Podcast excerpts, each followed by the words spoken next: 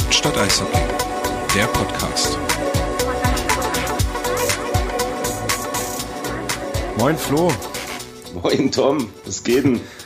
Ja, äh, ich weiß nicht, irgendwie, ich habe das Gefühl, ähm, es ist, wird zu so einer komischen Tradition, dass wir uns kurz vor Weihnachten irgendwie hier via Skype nochmal zusammenschalten und äh, über irgendwelche Abgänge bei den Eisbären Berlin reden müssen. Ja, Traditionsverein, was willst du sagen? Traditionsverein. Tradition seit 1954. Ja, äh, der Grund, weshalb wir äh, hier jetzt so eine kleine Bonus-Episode einschieben, wir hatten ja eigentlich, aber wir, stimmt, im letzten, in der letzten Episode haben wir es ja gesagt, wenn nicht noch irgendwas passiert, Richtig. dann hören wir uns erst am 28. Und äh, ja, leider ist was passiert. Ähm, es ist keine Trainerentlassung. Äh, es geht ein bisschen höher in der Geschäftsstelle und äh, jetzt mag der eine oder andere vielleicht sagen, ja, es ist jetzt auch nicht unbedingt eine Position im Tagesgeschäft, ähm, beziehungsweise im, im Tagesgeschäft ist, was, was die Mannschaft angeht. Äh, aber worüber wollen wir reden? Wir wollen darüber reden, dass die Eisbären Berlin und Stefan Ustorf ähm, getrennte Wege gehen. Und zwar ab sofort. Ursprünglich hieß es, dass ähm, Stefan Ustorfs auslaufender Vertrag zum Saisonende nicht verlängert werden sollte. So stand es dann gestern in der Pressemitteilung, die die Eisbären Berlin veröffentlicht haben. Und Stefan Ustorf äh, bat dann selbst um die Freigabe schon ab sofort. Und äh, ja, jetzt ist damit quasi die Position des sportlichen, nee, wie hieß seine, seine aktuelle Position? Ähm, äh, Leit Leiter Spielerentwicklung und Scouting. Richtig. Diese Position ist jetzt vakant. Flo, als das gestern Nachmittag ähm, veröffentlicht wurde und so die Runde machte, was war dein erster Gedanke, als du davon gehört hast? Ähm, naja, wahrscheinlich derselbe, den auch viele andere hatten. Also ich war halt wirklich überrascht, dass es halt dazu kommt, weil ich glaube wirklich, so wie du sagst, es ist eher weniger die, die Position, die Gustav begleitet hat, ähm, als, ich habe es jetzt nochmal aufgemacht, Leiter Spielerentwicklung und Scouting. Ähm, weniger die Position, die er begleitet hat, sondern eher die Persönlichkeit, die er ist. Also wir sprechen ja hier über jemanden, der 15 Jahre in dem Verein war, muss man ja jetzt sagen, äh, wo die Trikotnummer gesperrt ist, langjähriger Kapitän und sonst was. Ähm, und wenn halt so eine Persönlichkeit geht, dann ist das schon, ist das schon ein Knaller. So, von daher war ich halt wirklich überrascht. So, ich habe es halt auch über die Pressemitteilung mitgekriegt, die halt jeder bekommen hat. Und fand ich auch schon sehr plötzlich. So, die Frage ist dann halt natürlich nur, kommst halt so ein bisschen ins, an was hat sie liegen, ähm, was, was halt der Grund war. So, das, das finde ich halt sehr, sehr interessant, weil Ustorf war ja dann auch bei Juniors äh, mit drinne, klar, durch äh, die Spielerentwicklungsgeschichte. Aber so an sich, wo, wo sollte der Weg hingehen? Hat er den vielleicht nicht erfüllt? Haben beide Seiten unterschiedliche, ähm, unterschiedliche Wege gehabt? Sowas halt, das, also das fehlt mir halt ein bisschen. Mir fehlt halt so das, das Warum. Warum ist er jetzt weg? Ja. Also da, es bleibt natürlich ähm, nur zum Teil die Möglichkeit, darüber zu spekulieren. Wir haben ein paar Aussagen von Ustorf, die er im Gespräch mit dem Tagesspiegel ähm, gegeben hat.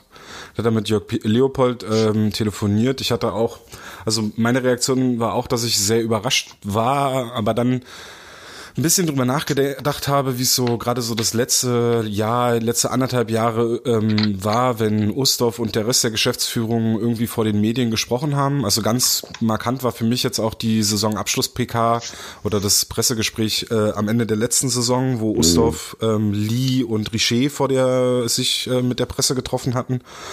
Und ähm, Ustorf zum einen äh, ja nicht so wirklich gut gelaunt wirkte. Ich meine, gut, die Saison war auch gerade erst beendet und es war ja auch ein etwas ärgerliches Ende für die für die Eisbären-Saison. Ich glaube, sie hatten sich dann am Ende dann doch noch ein bisschen mehr ausgemalt. Die Saison letztes Jahr lief ja auch äh, nicht so super äh, gut.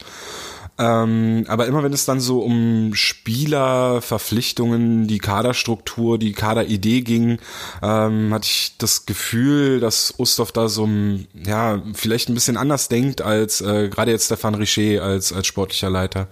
Ähm, und gerade wenn man, wenn man dann so Aussagen von Ustorf in Bezug auf Nachwuchsspieler gehört hat, in, auf, auf Jugendspieler und ähm, also ich meine, besonders war dann so die Aussage zu Charlie Anke, der, äh, wo, wo er gesagt hat, in der DL2 macht er äh, einen Punkt pro Spiel und in der DL kommt er kaum zum Zug, der muss halt auch irgendwie da eingebunden werden. Und äh, so eine Aussagen gab es ja immer wieder von Ustorf und ich glaube, das war auch äh, für die Geschäftsführung der Eisbären ja nicht immer einfach und nicht immer angenehm, dass dass sich da einer quasi aus ihrer ja aus aus der Geschäftsetage äh, nach vorne gestellt hat und so ein bisschen eine andere, also auch so ein bisschen negativ oder ein bisschen kritisch gegenüber der der dem des Vereins gesprochen hat.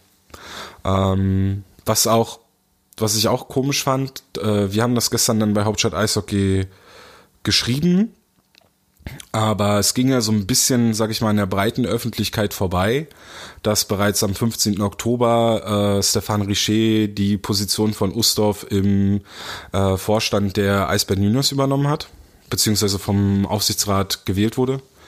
Und jetzt Richer quasi die Schnittstelle zwischen Eisbären Juniors und GmbH ist.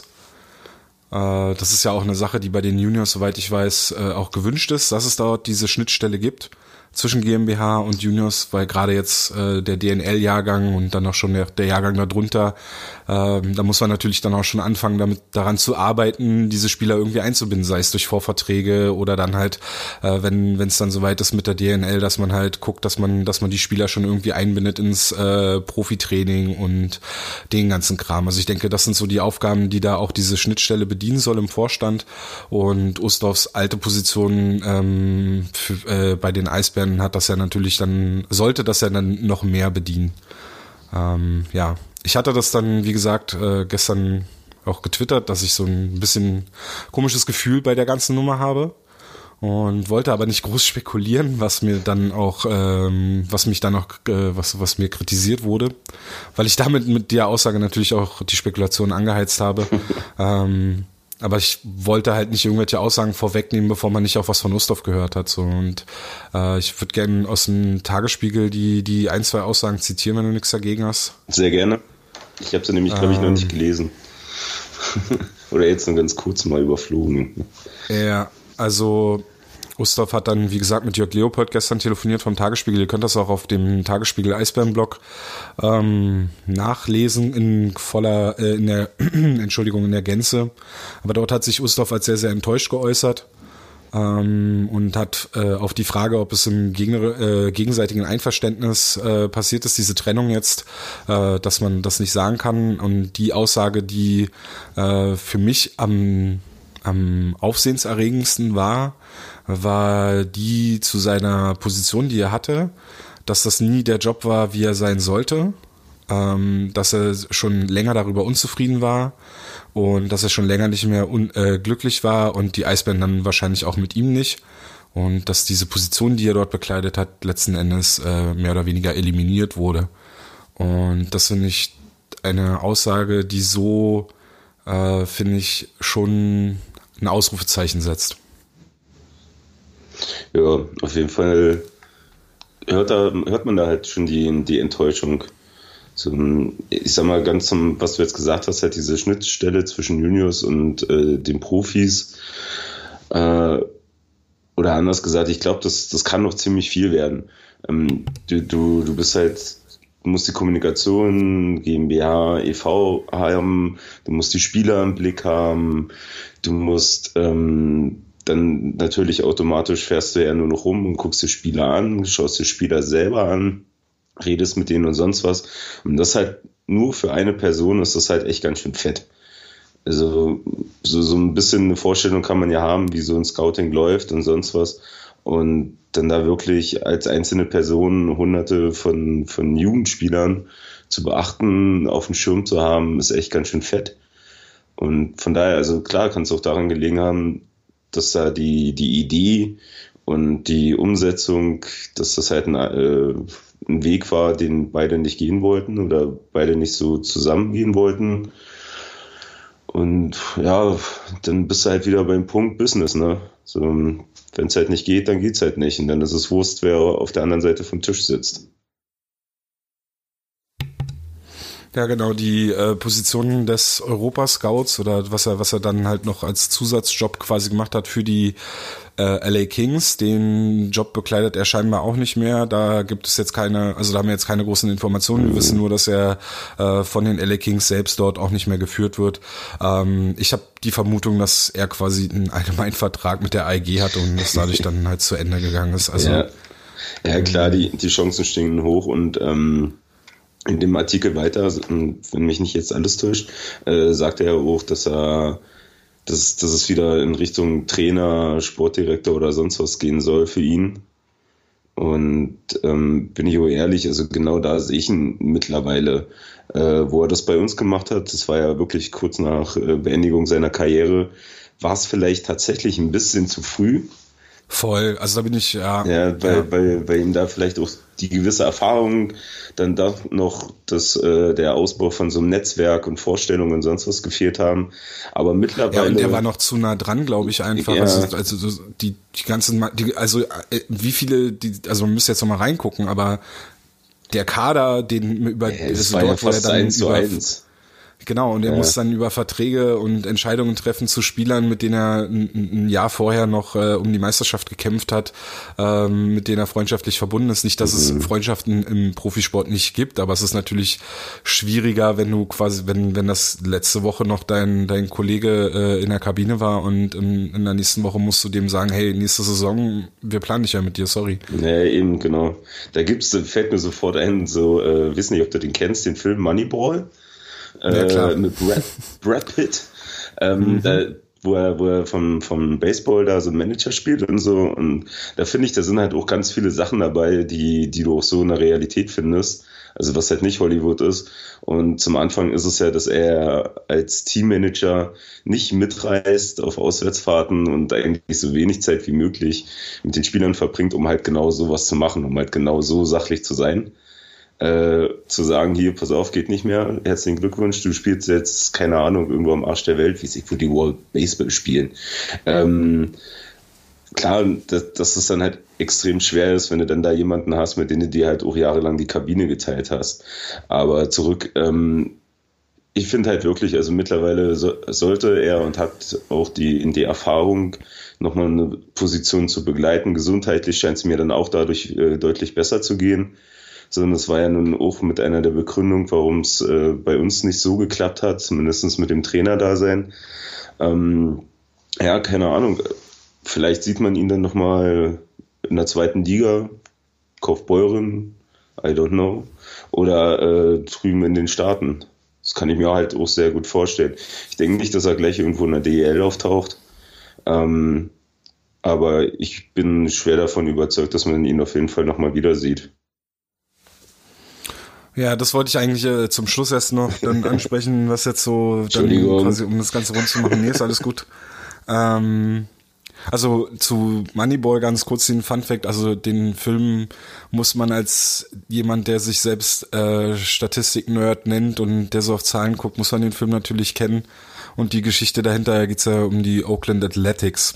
Ähm, und äh, ein Team, was sich dann sehr im Baseball sehr auf Zahlen konzentriert hat und so ein erfolgreiches Baseball-Franchise in der Major League Baseball aufgebaut hat. Das nur kurz am Rande. Genau. Ähm, Beim Eishockey und, äh, sieht man das ja jetzt sehr gut bei Ingolstadt und Nürnberg, die ja sowas versuchen. läuft. Ja. läuft. Ja gut, in Nordamerika hast du das noch viel mehr. Also da ist ja mittlerweile jedes NHL-Team hat äh, irgendwie so eine eigene Statistik-Ecke äh, und oder ein eigenes Statistik-Department, ja. wo Leute die Zahlen aufarbeiten und so. Genau. Das ist halt immer die Frage, wie, wie dann damit auch gearbeitet wird. Ja. Ähm, aber weil wir da gerade sind, ja, äh, Grüße, Alan Grüße nach Neues. ja. Alan Hamilton hatte ja zum Beispiel gestern auch einen Tweet gehabt, der ähm, den ich sehr interessant fand. Alan Hamilton, wer ihn nicht kennt, der war über drei Jahre äh, Teilzeitstatistiker bei den Eisbären. Also er hatte äh, die andere Hälfte seines Arbeitslebens war, dass er Städteführungen durch Berlin gemacht hat und hat aber hauptsächlich dann auch die Statistiken bei den Eisbären erfasst und, und hat da quasi so als ähm, er hat da den Eisbären quasi so zugearbeitet. Und er hatte gestern den Tweet, dass, dass äh, der erste aus der Eisbären-Organisation, mit dem er gesprochen hatte, bevor er dort angestellt wurde, war halt Stefan Ustorf. Und es war halt auch die Zeit, wo Ustorf sportlicher Leiter war. Ähm, also äh, hat ihn Ustorf, also Ustorf hat Alan Hamilton quasi dazugeholt. Und Alan Hamilton, ähm, kann man jetzt dann auch sagen, die Position von Alan Hamilton wurde auch dann ja eliminiert, weil Hamilton ist jetzt dann halt auch schon, ich glaube jetzt das zweite Jahr nicht mehr da. Mhm. Ähm, Statistiken machen jetzt äh, Desmond Squire, den die meisten eher von seinem äh, Arena Presenter Job kennen. Und ich glaube, ich glaube Lee. Ja, ja na, da oben, ja, da oben in der Loge sitzen eigentlich immer so zwei bis drei Leute mit Tablet und Zettel, ja. die dann da rumtippen und machen und tun. Ich glaube, ich muss hier gleich einer Katze den Hals umdrehen. Viel Spaß. Weiß natürlich nicht. ähm, genau. Wo war ich denn jetzt? Bei Alan Hamilton und bei Ustorf, genau. Und äh, ich finde, genau, die, die, die sportliche Leiterposition von Ustorf, da kann man natürlich kritisch drauf sehen und dass es nicht alles so optimal lief, kann man auch kritisch äh, betrachten und sollte man auch, sollte man absolut sagen, über die sportliche Karriere braucht man gar nichts erzählen. Ich meine, nicht ohne Grund hängt die Nummer bei uns äh, in der Arena unterm Dach. Und ähm, was ich schon noch gerne angesprochen hätte, um das Ganze nicht nur äh, so aussehen zu lassen wie, hör, wie kann es sein, dass Ustorf jetzt entlassen wurde, sondern man muss schon auch sagen, gerade, ähm, also Wally begibt sich natürlich im Umkreis der Eisbären Juniors. Du hast deine Zeit bei den Eisbären Juniors gehabt, ich habe meine Zeit bei den Eisbären Juniors gehabt in irgendeiner Form.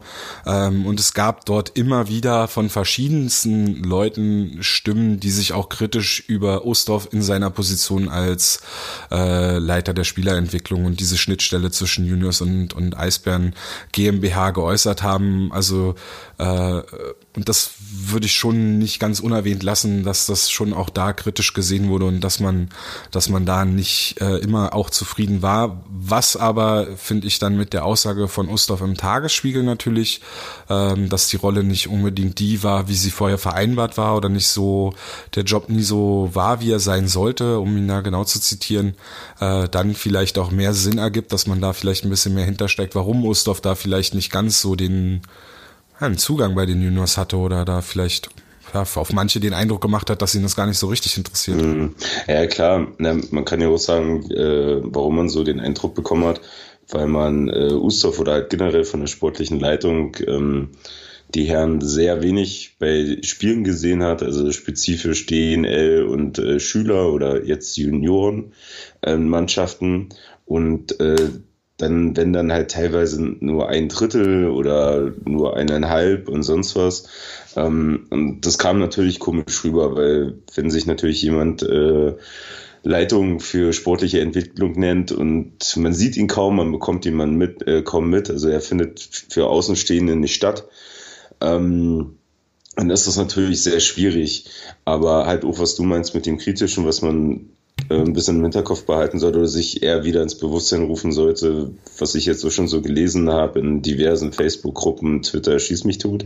Ähm, man, man sollte jetzt auch nicht alles überromantisieren.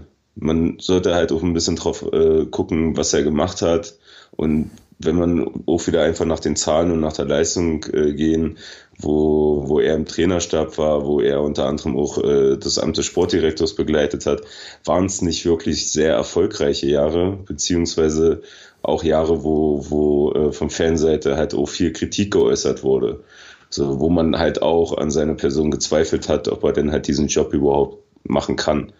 Ähm, und ja, wenn man mies ist, kann man sagen, dann hat in dem Zuge hat so ein bisschen die, äh, die Absetzung von ihm angefangen. Also von, vom Trainerstab zum Sportdirektor und dann zwischenzeitlich weg, dann mit einmal hier Leitung, ähm, ist er immer mehr in den Hintergrund gekommen und man hat ihn halt so wirklich nicht mehr mitgekriegt, sag ich mal. Und das ist jetzt nicht neg negativ gemeint. Er hat halt nicht mehr im Tagesgeschäft groß stattgefunden. Ähm, wie gesagt, das sollte man halt auch im Kopf behalten. Auch, was ich zum Anfang sagte, dass er jetzt Ina geht, der natürlich eine Vereinsikone ist, und das ist er, ähm, sollte man aber halt auch ein bisschen auf die Fakten schauen und nicht irgendwelche blinden Thesen um sich werfen, sondern mal wieder ein bisschen gucken, was vor ein paar Jahren war und nicht nur irgendwas aus Emotionen irgendwo reinschreiben und irgendwo gegenhetzen, ohne jetzt irgendjemand den Schutz zu nehmen, bevor es wieder heißt, wenn ich das sage. Ähm, aber das finde ich halt immer ein bisschen wichtig, weil das, das kommt oftmals zu kurz. So, da kommen immer ganz viele Emotionen hoch, da wird immer ganz viel äh, ganz viele Sachen geschrieben, wo ich da manchmal das Gefühl habe, da wurde nicht komplett drüber nachgedacht. Ja, gut, aber das ist halt ähm, Kommentarkultur im Internet, also ja. das ist nochmal ein, noch mal ein eigener Podcast. ähm, aber ja, du hast schon, schon recht, das, äh, also das wollte ich ja damit halt auch sagen, ja. ähm, dass es mit, dass es da schon ein, ein dass man, dass man von unserer Seite da natürlich auch einen anderen Einblick hat und mal auch andere Gespräche führt und dadurch dann natürlich da auch ein bisschen sagen kann, hey, pass auf, ja, wir können die überromantisierte Seite irgendwo verstehen und wir können auch verstehen, warum ihr da so ein bisschen ideologisch denkt.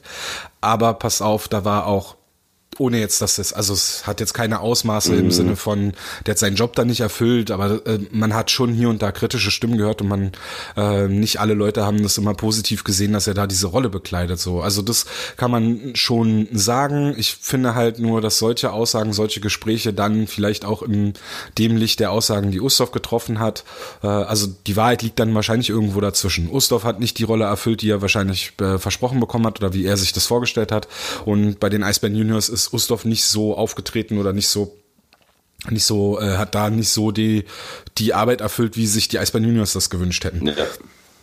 Und die Wahrheit, wie das Ganze hätte passieren können, liegt wahrscheinlich irgendwo dazwischen, das wissen wir nicht. Und das sind dann, dann da kommst du dann halt in, in Spekulationen. Und ähm, wie gesagt, dass seine äh, Zeit als sportlicher Leiter und als Co-Trainer und so, dass das nicht immer von Erfolg äh, äh, von Erfolg geprägt war oder an sich nicht von Erfolg geprägt war, weil er als, äh, als Funktionär dann in der Funktion noch nicht mehr deutscher Meister werden konnte, äh, oder also bislang nicht. Ähm, also bei den Eisbären jetzt, um das nochmal ganz klar zu machen, was ich sagen will. In der DL, in Deutschland, beim in Eishockey. ähm, Na, da kann man schon halt, also mit, mit. Stefan ja, Ustorf wird, Deutsch, wird deutscher Meister 2025 mit Bad Tölz. Ja, glaube ich nicht. Aber naja, wir können ja träumen. ähm, aber wie gesagt, da sollte man dann halt schon noch kritisch drauf gucken und äh, klar kann man dann halt auch sagen, er hat halt auch äh, jetzt nicht die einfachste Aufgabe da geerbt, weil das Team halt nach Meisterschaften und äh, der erfolgreichen Zeit überaltert war, die Struktur nicht mehr ganz gestimmt hat und so und er musste da halt irgendwie das Beste draus machen und das, was ich vorhin gesagt habe, wahrscheinlich war er halt auch einfach zu dem Zeitpunkt noch viel zu nah dran an dem Team. So. Ähm, weil du schon damit angefangen hast, ich will jetzt auch noch was Positives zu, zu Stefan Richer sagen. Ich bin gespannt. Äh, ähm, weil natürlich auch, und da sind wir dann auch bei der Kommentarkultur, äh, Leute geschrieben haben, hätte man noch lieber Stefan Richer entlassen und warum Ustorf und nicht Richer. Äh, Stefan Richer ist schon auch mit dafür verantwortlich, dass äh, Lukas Reichel gerade in der DL spielt und äh, einer der besten Nachwuchsspieler oder U23-Spieler der DL ist, der zweitbeste wahrscheinlich oder mit Stütze einer der besten halt auf jeden Fall. Ähm, der dafür gesorgt hat, dass Lukas Reichel in dieser Saison äh, sein Draft-Ranking sehr weit nach oben spielt, vielleicht sogar schon in der Ende der ersten Runde gedraftet werden kann, wenn nicht, dann auf jeden Fall in der zweiten wahrscheinlich. Ähm, und ich habe auch gehört aus dem Juniors-Umfeld, dass man sich von GmbH-Seite auch gerne darum bemühen möchte, in Zukunft mehr Spieler wie Lukas Reichel nach Berlin zu holen. Also Spieler, die dann quasi in Berlin den letzten Schritt im Nachwuchs machen können. Kann man jetzt natürlich auch wieder, die sind ja nicht selber ausgebildet und bla bla bla. Aber man muss es auch von der positiven Seite aus sehen, dass ähm, man in Berlin dann da auch den Anreiz schafft, hey, du kannst dich hier in den Fokus spielen, äh, du kannst du kannst hier den letzten Schritt in deiner Entwicklung machen und du hast eine gute Chance, äh, von NHL-Scouts gesehen zu werden. Bei Lukas Reichel ist es ja auch so gewesen. Er hatte Angebote von äh, Köln, Mannheim und Berlin und hat sich am Ende für Berlin entschieden. Also es ist im Endeffekt hat man da eine Möglichkeit und, und wenn Richer da sagt, er möchte das noch häufiger machen und möchte sich da häufiger drum bemühen, dann sehe ich das als positiv, wenn darunter nicht leidet, dass auch Spieler, die schon seit ihrem zehnten Lebensjahr bei den Eisbären Juniors spielen äh, und ein Talent sind, äh, dass die nicht auch noch den Sprung in die DEL schaffen. Also siehe Charlie Anke zum Beispiel, so eine, so eine Spielertypen sollten nicht hinten runterfallen, mhm. aber halt auch, ja. Das war ein das Wort zum Sonntag. Ja, quasi. Ja. Nee, auf jeden Fall. Also Berlin muss, muss halt auch wieder ein Anlaufpunkt für, für junge Spieler werden, halt auch generell und die sich dann halt auch halten können. Also genau das, was du sagst, sonst würde ich mich halt jetzt nur wiederholen. Und darauf mhm. muss halt auch wieder gearbeitet werden. Aus ganz vielen Sachen, wo wir auch nochmal zwei Stunden reden könnten drüber. Ähm, aber ich denke mal, wenn das jetzt vorangetrieben wird und in Regelmäßigkeiten solche Kaliber vielleicht rauskommen wie Reiche oder nur ansatzweise so gut, würde ja auch schon reichen, ähm, dann wäre das auf jeden Fall wieder viel wert. Ja. Okay, Flo, die Frage, was äh, du glaubst, was mit Ustov als nächstes passiert, hast du ja schon beantwortet. Deutscher Meister mit Bartels, richtig. Genau. ähm, ich habe ehrlich gesagt überhaupt, also auf der einen Seite könnte ich mir vorstellen, dass er äh, jetzt in den Sonnenuntergang reitet und wie von Stefan Ustorf so gar nichts mehr großartig mitbekommen. Also dass er äh, in Nordamerika glücklich wird und, und dort jetzt seinen Lebensmittelpunkt quasi dann behält. Ähm, andererseits spielt sein Sohn ja immer noch in Deutschland und ich kann mir auch durchaus vorstellen, dass er, dass er in, wie du gesagt hast, in ein, zwei Jahren vielleicht hier wieder auftaucht und hier in irgendeiner Funktionärsposition ähm, aktiv wird. Aber ja, wie gesagt, ich kann es mir gerade kann, kann die Frage gerade nicht so ja, richtig beantworten. Halt wie gesagt, zeit, zeitnah kann ich es mir jetzt auch nicht vorstellen, bis ich, dass er irgendwo nächste Woche präsentiert wird oder so. Das glaube ich nicht. Ich denke auch, dass er sich erstmal eine Auszeit gönnen wird und irgendwo einen guten Einstieg haben wird. Also, ja, mal schauen, was passiert. Wird spannend. Ja.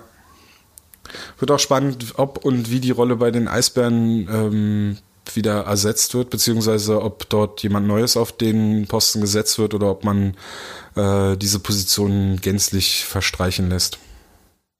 Ja, ich glaube ich glaub nicht, dass da jemand kommt. Ich glaube, es wird sich aufteilen, ähm, dadurch, dass Richer jetzt nun bei Nunes dann tiefer drin ist ähm, und da halt sich auch um, um junge Spieler äh, kümmert, sag ich mal in Anführungsstrichen, ähm, macht er ja eigentlich vom Prinzip her so ein bisschen das, was, was Ustorf gemacht hat. Ich denke mal eher, man wird sich vielleicht den einen oder anderen Spieler, Funktionär, ehemaligen holen, der so ein bisschen das Scouting begleitet. Äh, das könnte ich mir halt vorstellen, aber ich kann mir halt echt schwer vorstellen, dass diese, in diese Stelle eins zu eins nochmal neu besetzt wird. Bei mir hat einer kommentiert äh, auf Twitter, dass äh, Christoph Schubert nicht da war, um den Freezer State zu planen, Boah, sondern um sich um diese Stelle zu. wenn das stattfindet, gebe ich meine Arbeitskarte ab. Das verspreche ich hiermit ganz offiziell. Gott, ich meine, ich mein, wenn das passiert, dann kannst du wirklich von der Freezerisierung der Eisbären Berlin sprechen. Also dann ist es, beziehungsweise dann ist es wahrscheinlich abgeschlossen. Also. Gut. Ja, dann verkauft uns Anschütz auch, dann ist die Bude hier dicht und dann ist gut. Ja. oh Gott. Dann spielen wir hellblau im Valley. Ja, oh Tom, du hast mir gerade Bilder in den Kopf gemalt. wirklich, nein. Hör auf, tu das nicht. Okay, Flo, hast du noch was zur, zur Causa Ustorf? Nö, ich hab nichts. Alles wurde gesagt, alles andere wäre jetzt eine Vermutung und hätte, wäre, wenn vielleicht. Und das können andere machen, aber nicht wir. Ja. Schade auf jeden Fall, dass so eine kritische Stimme, die direkt aus der GmbH rausspricht, ähm, so, also mit so einer großen Öffentlichkeit natürlich äh, jetzt nicht mehr da ist. Aber ja, wer weiß, vielleicht kommt Ustorf ja irgendwann wieder. Vielleicht wird er ja auch, äh, vielleicht geht er ja auch auf die mediale Seite und wird Experte bei Magenta oder so. Wer weiß. Bitte nicht. Alles klar. Flo, dann hab noch ein schönes Wochenende. Ja, ich gehe wieder schlafen. Tschüss. Geh wieder schlafen, du musst deine Weihnachtsfeier noch verarbeiten. Ja, oh Gott, ey. Ich hasse Weihnachten. Und ähm, ja, vielen Dank fürs Zuhören. Folgt uns auf Twitter, Facebook, Instagram, äh, abonniert uns bei Spotify, bei YouTube müsst ihr abonnieren und die Glocke drücken. Ähm, Und denkt dran, ihr könnt immer noch die Spieler des Jahrzehnts wählen und zwar äh, indem ihr an allstars@hauptstadteishockey.com eine E-Mail schreibt und äh, dort dann die Spieler und den Trainer benennt, den ihr und Torwart natürlich, äh, wo ihr denkt, das war der beste Spieler der Eisbären Berlin zwischen 2010 und 2019. Genau. Und außerdem könnt ihr auch noch das Gewinnspiel am Gewinnspiel teilnehmen. Ähm, die Frage dazu habe ich gerade vergessen, die müsst ihr in der letzten Episode nochmal nachhören. Äh, da hat Wally gegen Ende die Frage gestellt. Alles klar, äh, dann habt noch ein, schön, ein schönes Wochenende, wenn ihr das jetzt hier sofort hört. Einen schönen dritten Advent, schöne Weihnachtsfeiertage und dann der nächste Hauptstadt Eishockey Podcast am 28.12. Tschö. Tschüss.